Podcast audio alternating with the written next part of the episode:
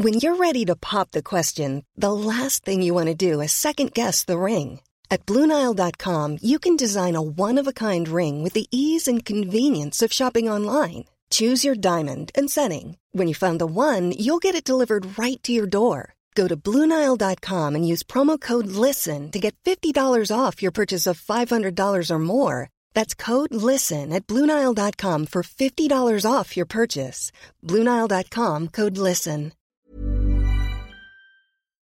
Plusieurs milliers de manifestants contre la réforme des retraites dans la commune de Vire, sur les terres de la première ministre. Un rassemblement sous haute surveillance alors qu'Elisabeth Borne veut apaiser le pays en conviant les chefs de parti, mais refus catégorique des écologistes du PCF et de LFI. Autre grogne sociale, celle des marins-pêcheurs, avec une opération port mort jusqu'à mardi. Le but, dénoncer les futurs règlements européens. Les pêcheurs artisanaux craignent pour leur avenir, on le verra. Un rendez-vous de démocratie participative inédit ce dimanche. Les Parisiens invités à voter pour ou contre les trottinettes en libre service. Une votation alors que ce mode de transport à succès occasionne des nuisances et des accidents. Et puis après trois jours de soins pour une bronchite, le pape François est sorti de l'hôpital. De retour au Vatican, il prépare désormais les célébrations de Pâques, le point d'orgue de l'année pour les catholiques.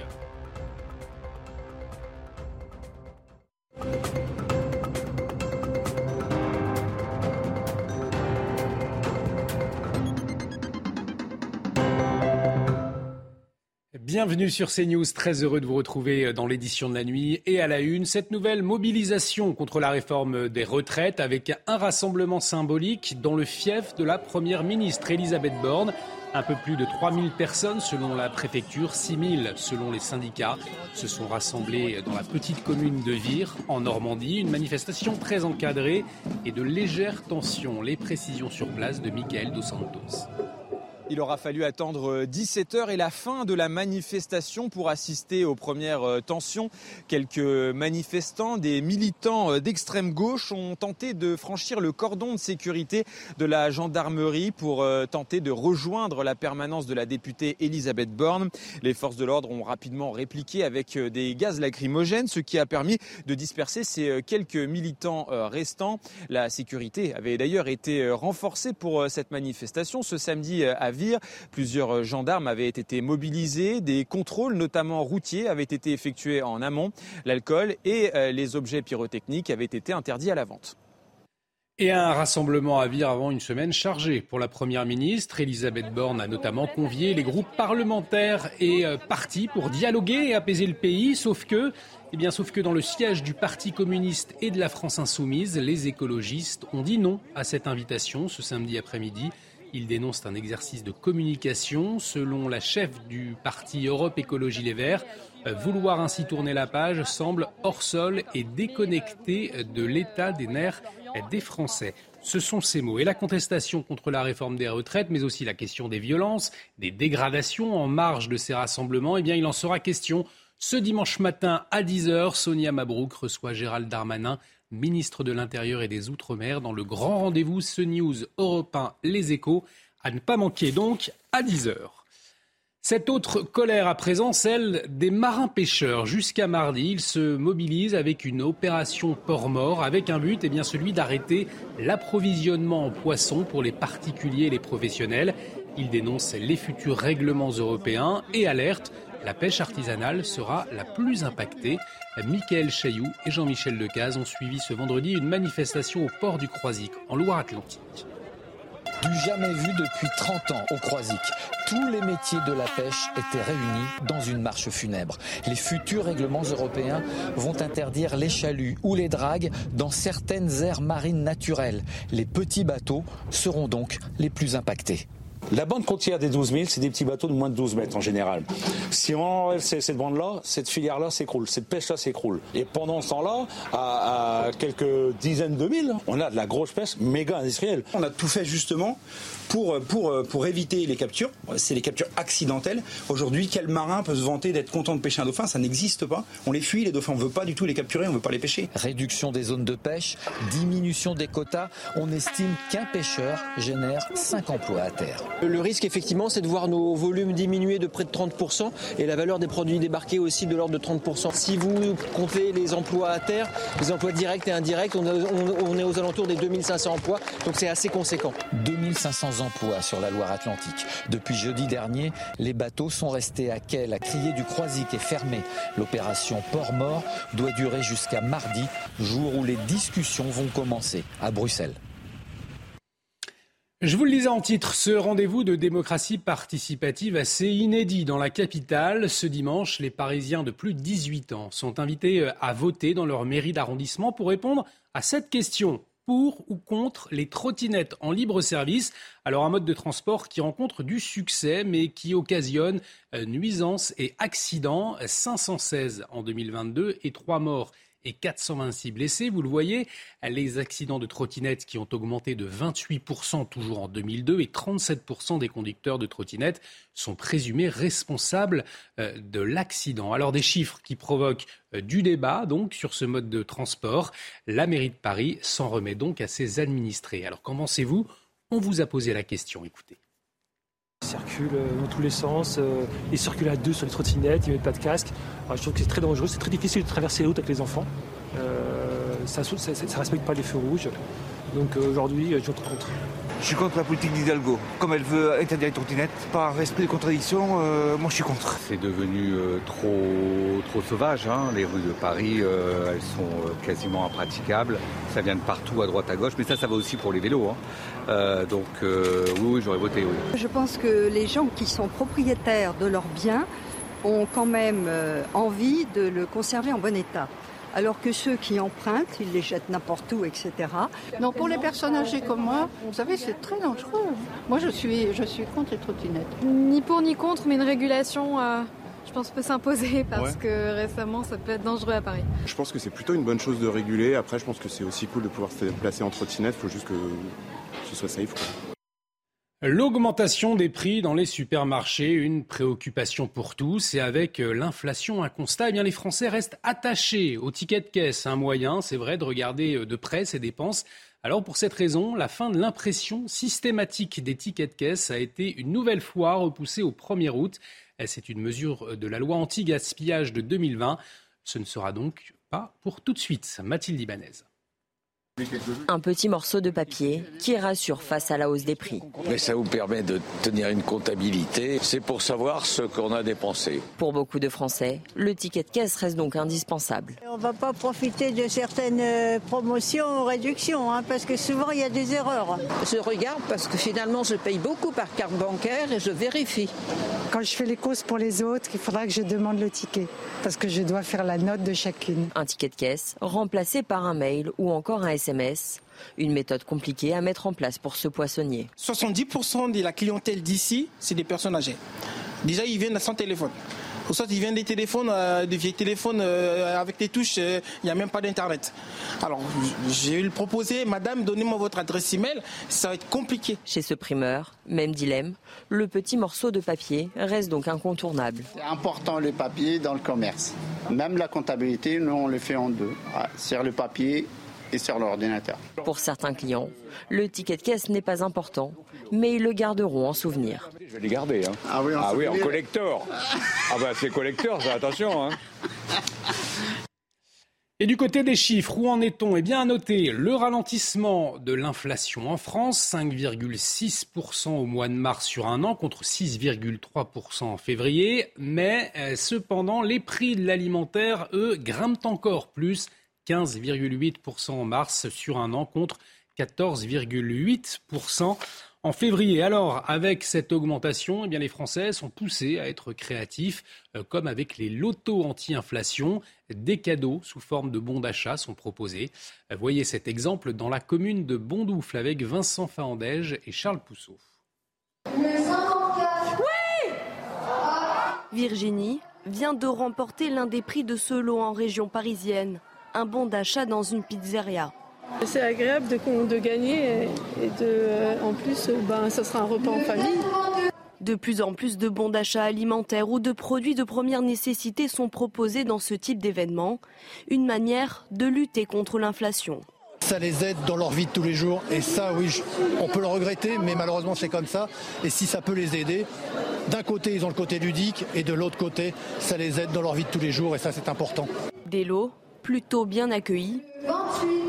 Il y a des gens qui ne peuvent pas se faire plaisir tous les jours, donc là, pour le coup, si on peut gagner des bons d'achat, euh, c'est le bienvenu. C'est toujours cool d'avoir des bons d'achat de toute façon. Ça donnera un petit coup de pouce. Bah, c'est vrai qu'au moins ça permet d'avoir le choix d'acheter ce qu'on veut après suite à ça, donc c'est pas mal. Ça évite de faire de gagner quelque chose que peut-être qu'on n'a pas l'utilité. Au-delà des bons d'achat alimentaires, d'autres prix plus ludiques étaient à gagner, comme la console de jeu ou la trottinette électrique. Euh, vous l'avez suivi sur notre antenne. Jeudi, Emmanuel Macron s'est déplacé dans les Hautes-Alpes pour présenter le plan eau du gouvernement avec comme objectif eh bien, mieux gérer la ressource en plein réchauffement climatique. Alors, euh, si la pluie est revenue au mois de mars, à quoi s'attendre pour cet été? Voyez les précisions de Karine Durand. Après des mois de déficit de pluie, ça y est, le mois de mars vient d'enregistrer un excédent de précipitations de plus 40% environ par rapport à la normale. Donc c'est une très bonne nouvelle pour la sécheresse de surface, sécheresse agricole, qui s'est améliorée sur environ 90% du pays, à l'exception du pourtour méditerranéen, avec un niveau encore extrême de sécheresse sur le Var et sur les Alpes-Maritimes. Donc c'est quand même globalement une bonne nouvelle, surtout euh, pour les cultures 2023. Mais attention, c'est bien différent en ce qui concerne la sécheresse profonde, l'état des nappes phréatiques euh, qui reste encore bas sur 80% du pays et même très bas sur toute la moitié sud. Et il faut savoir que les nappes phréatiques, eh bien, nous fournissent une grande partie de l'eau potable que nous buvons. Donc oui, nous risquons encore de manquer d'eau au cours de l'été prochain, comme c'était le cas déjà au cours de l'été dernier sur euh, certains euh, départements. il faut savoir qu'après des années de sécheresse persistante, certaines nappes phréatiques vont avoir besoin de plusieurs centaines d'années pour reconstituer leur réserve en eau. L'actualité internationale marquée par la sortie du pape François de l'hôpital ce samedi à la veille du dimanche des rameaux. Après trois jours de soins pour une bronchite, le Saint-Père est donc de retour au Vatican pour préparer les célébrations de Pâques. C'est le point d'orgue de l'année pour les catholiques. Un sujet de Maureen Vidal. Comment vous sentez-vous? Eh bien, je suis toujours en vie. Tout juste sorti de l'hôpital ce samedi, le pape François est déjà prêt à présider la messe du dimanche des rameaux aujourd'hui. Cette cérémonie, qui marque le début de la Semaine sainte, précède les célébrations de Pâques. Une nouvelle qui réjouit les fidèles. J'ai été surprise parce qu'au départ, il disait qu'il devait rester plus longtemps à l'hôpital, mais au final, c'était plus court que prévu. J'espère qu'il va bien récupérer pour la messe. Je ne voudrais pas qu'il soit de nouveau hospitalisé. Une longue semaine pour le souverain pontife. Au programme, le pape présidera la messe chrismale jeudi 6 avril à la basilique Saint-Pierre, aux côtés des cardinaux et archevêques qui béniront les huiles saintes utilisées durant les baptêmes. Vendredi 7 avril ou vendredi saint, le pontife fêtera la célébration du Seigneur suivi du chemin de croix, jusqu'au dimanche et lundi de Pâques, où le pape François est attendu à l'occasion de la veillée de la Nuit Sainte et la messe qui marquera le début de la fête. En 2022, 100 000 personnes étaient réunies place Saint-Pierre à Rome pour suivre la messe de Pâques. En pleine guerre en Ukraine, la Russie a pris ce samedi la présidence du Conseil de sécurité de l'ONU pour tout le mois d'avril. Kiev parle, je cite, d'une gifle au visage de la communauté internationale. Ces critiques n'ont pas empêché Moscou d'assurer que sa délégation à l'ONU sera bien dirigée par le chef de la diplomatie russe, Sergei Lavrov. Et puis, aux États-Unis, au moins 18 personnes ont trouvé la mort dans le sud et le centre-est du pays depuis le passage de tornades et de violentes tempêtes. Des maisons et des commerces ont été dévastés, tandis que le nord-est du pays se préparait ce samedi à de possibles puissants orages, à des tornades qui ont notamment balayé l'Arkansas vendredi, euh, cinq personnes selon les autorités locales. Retour en France avec ces animaux qui aident à, rompre la solitude de nos aînés. Au sud de Besançon, les pensionnaires d'un EHPAD reçoivent une drôle de visite ces derniers temps, celle d'une magnifique jument. Elle s'appelle Dunka et c'est une source de bonheur et d'apaisement pour les résidents. Ça s'appelle la zoothérapie et c'est de plus en plus utilisé pour briser l'isolement et stimuler les patients. Reportage Samira Chabi.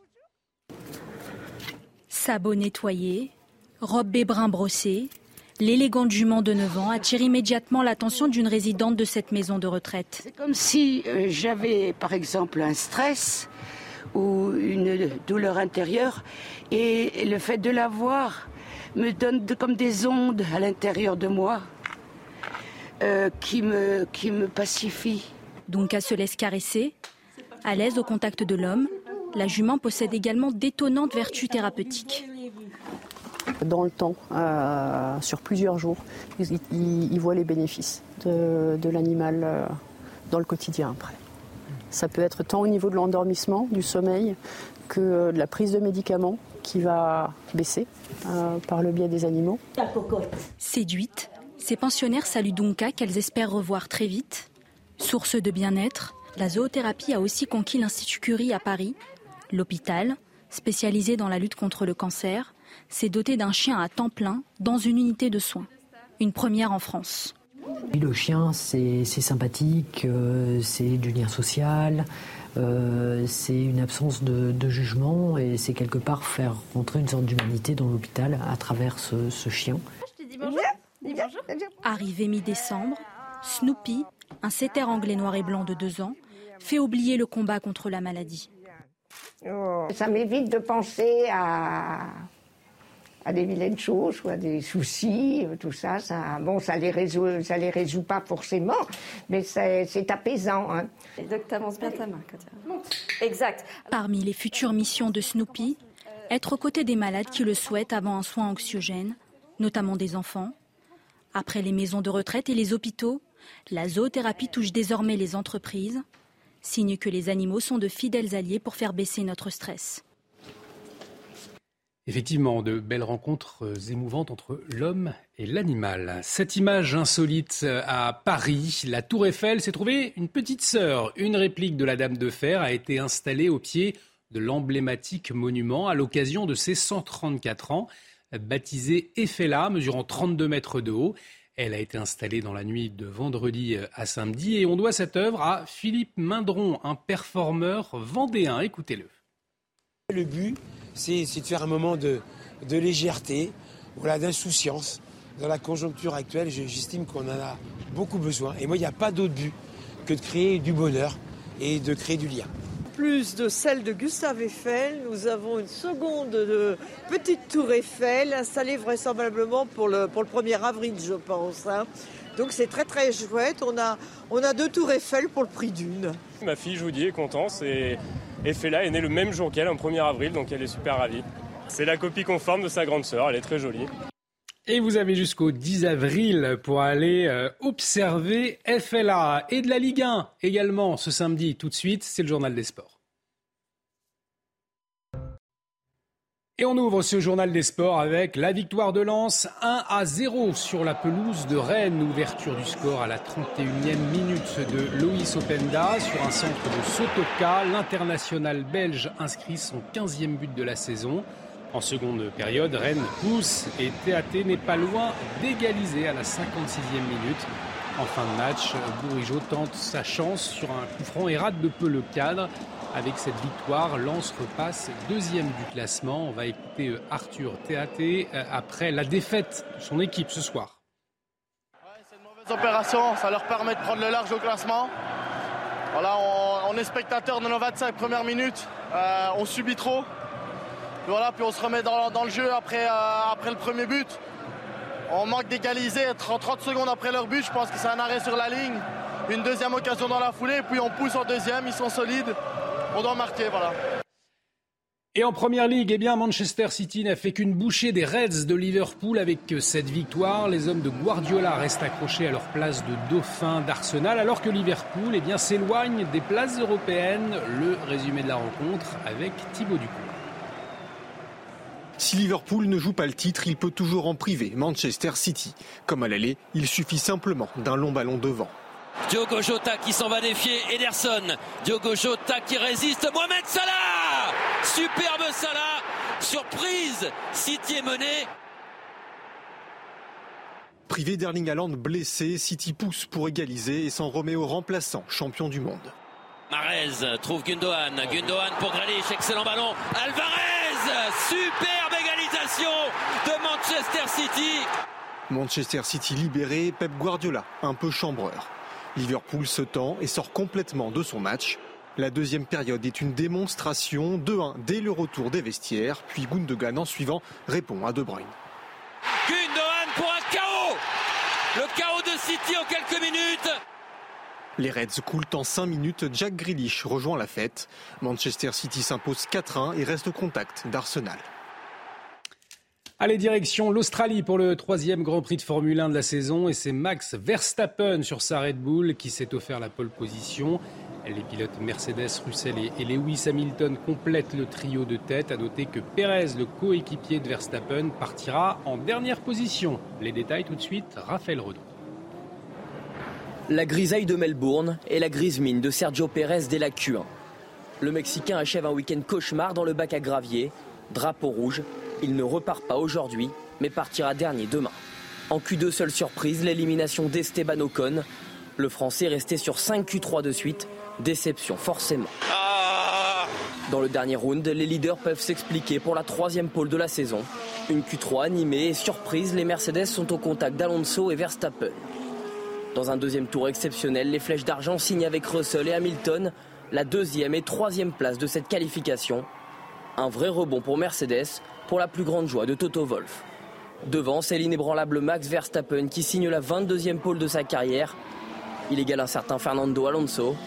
Petite déception pour l'Espagnol qui s'élancera quatrième. Derrière, on retrouve Carlos Sainz, l'autre Aston Martin de Lance Stroll, et Charles Leclerc, seulement septième, qui n'y arrive toujours pas. Pierre Gasly se contentera lui d'une neuvième place sur la grille de